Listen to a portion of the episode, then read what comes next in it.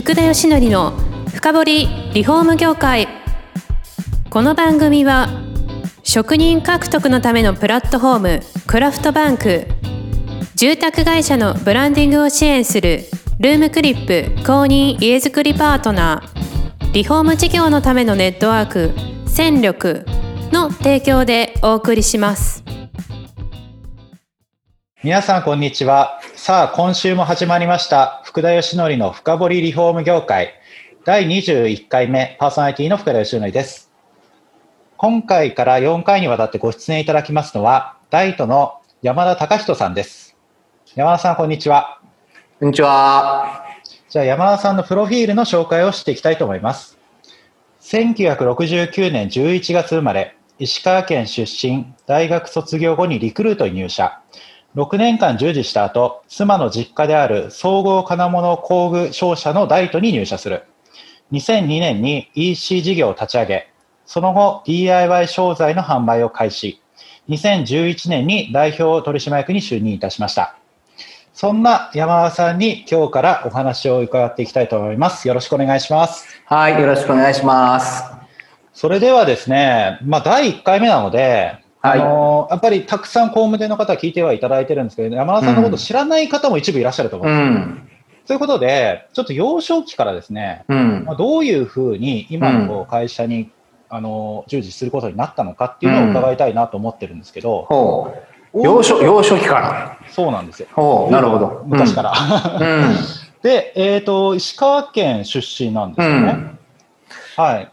えー、っと、生まれてから中学校までは、はい、えー、石川県の金沢市っていうところにいまして、はい、で、えー、っと、まあ、すごいいいとこですよね。海も山もあって。で、えー、っと、それで中学までそこで過ごしたんですが、父親が、まあ、某大手ハウスメーカーに勤めてまして、はい、で、えー、それの転勤でですね、えー、まあ、大阪が本社の会社でしたんで、まあ、本社に転勤になったということで、はい、えっと、それを追いかけて、住まいは奈良なんですけども、はい、えー、奈良に引っ越してきたっていうのが中学のこと頃です。あ、じゃあもうそこからずっと、あれですか？関西なんですか？そうです。そこからずっと、えっと、関西ですね。で、実家は奈良のまま、今でも実家は奈良。あ、そうなんですね。はい。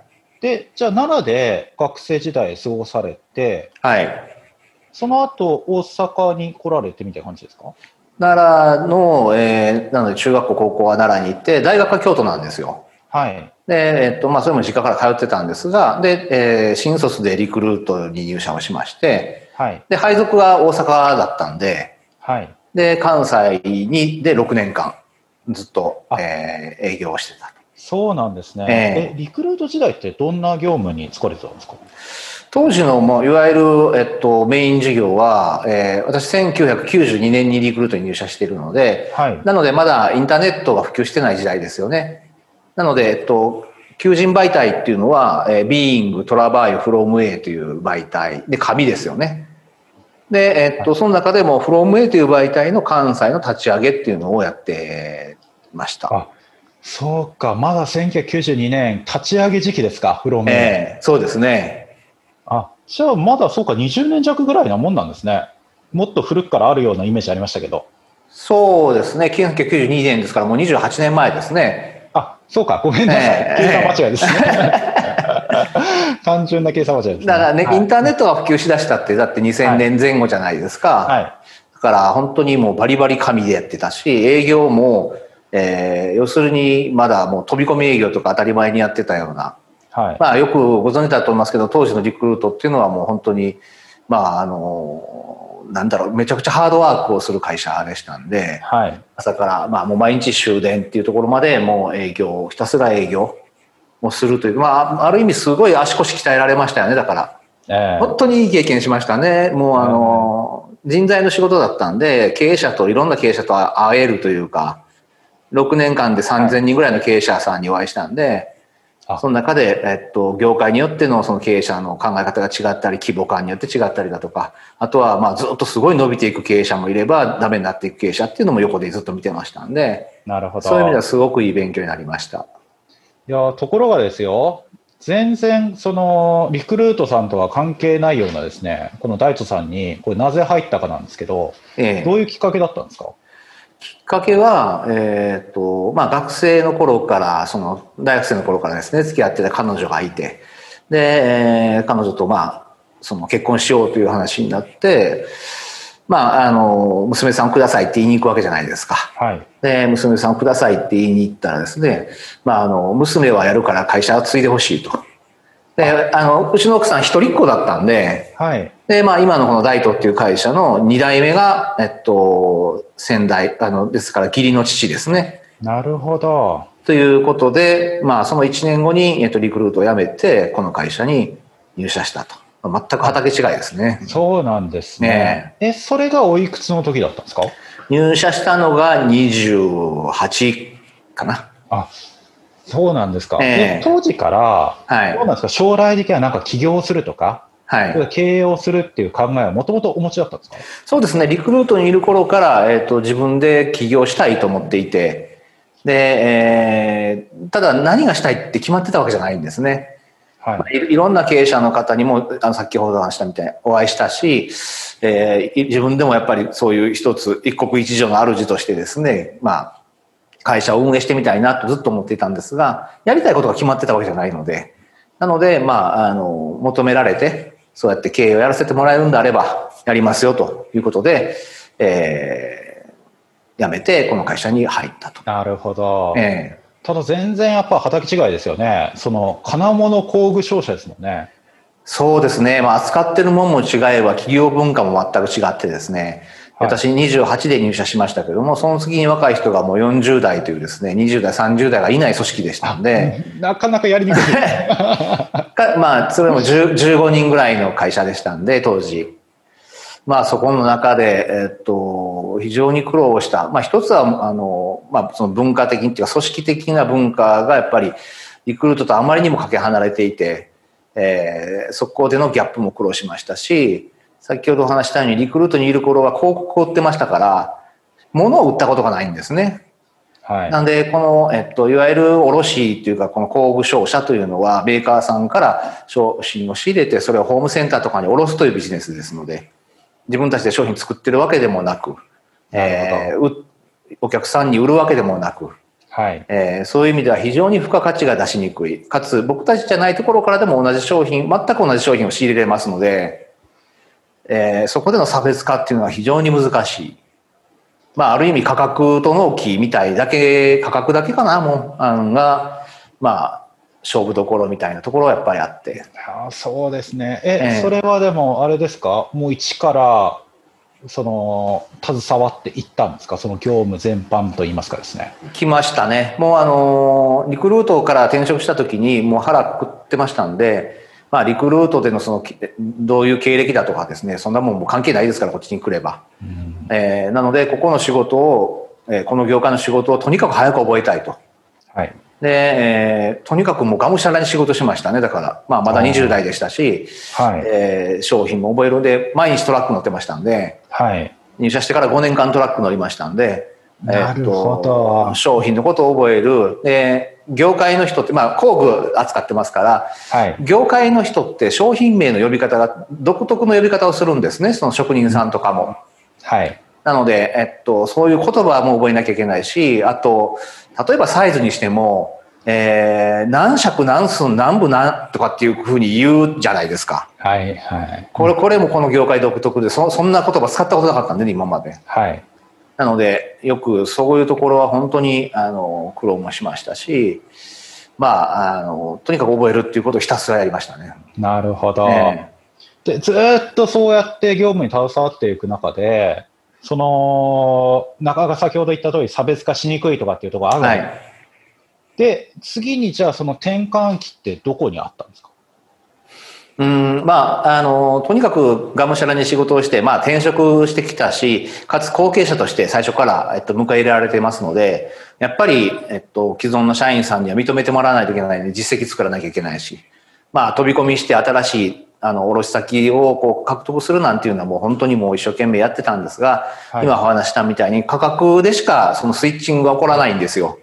えー、要は、えっ、と、向こうよりも、今仕入れてるところよりも安いからうちで仕入れるっていう新規の獲得の仕方しかできないので、はい。えー、基本的にはもうすごく難しい。ということはやっぱり業績すごく悪くなっていくというか、厳しくなっていくんですね。まあ、そうなりますよね。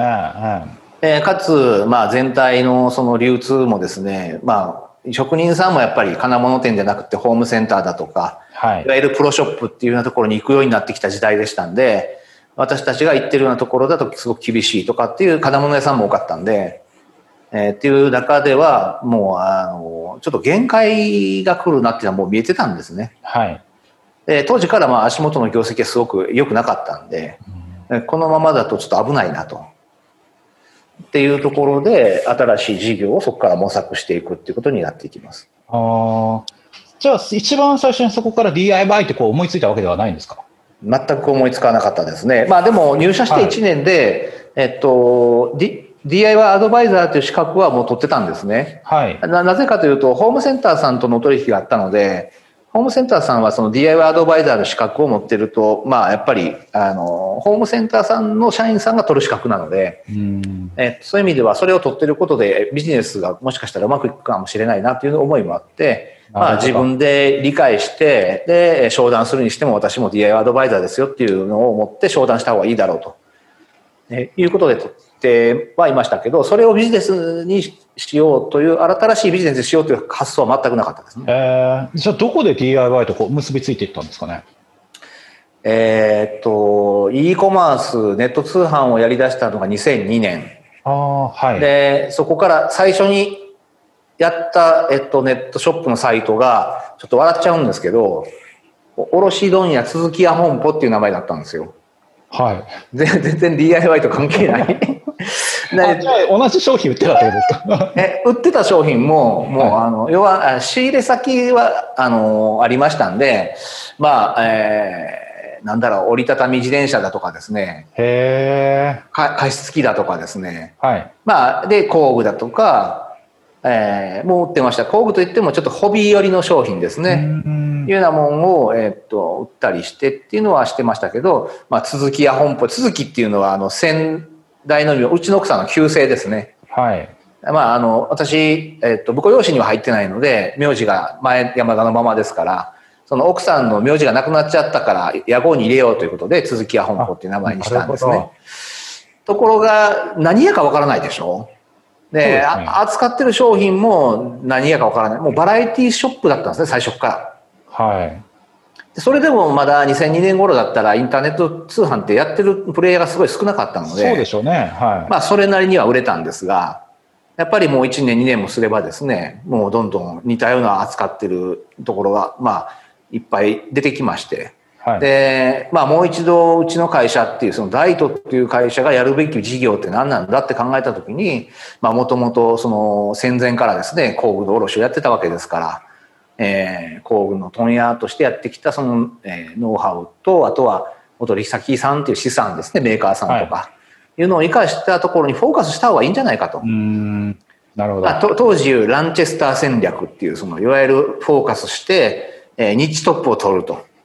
いうところに集中しようということで、屋号も全部変えて。はい。なので、DIY ツールストアってそこから変えるわけですけども。えー、それ2002年に始められて、な何年ぐらいで変えられたんですか ?2005 年頃ですかね。あ、でも3年間はもう。それぐらいそうやってましたね。えー、続きは。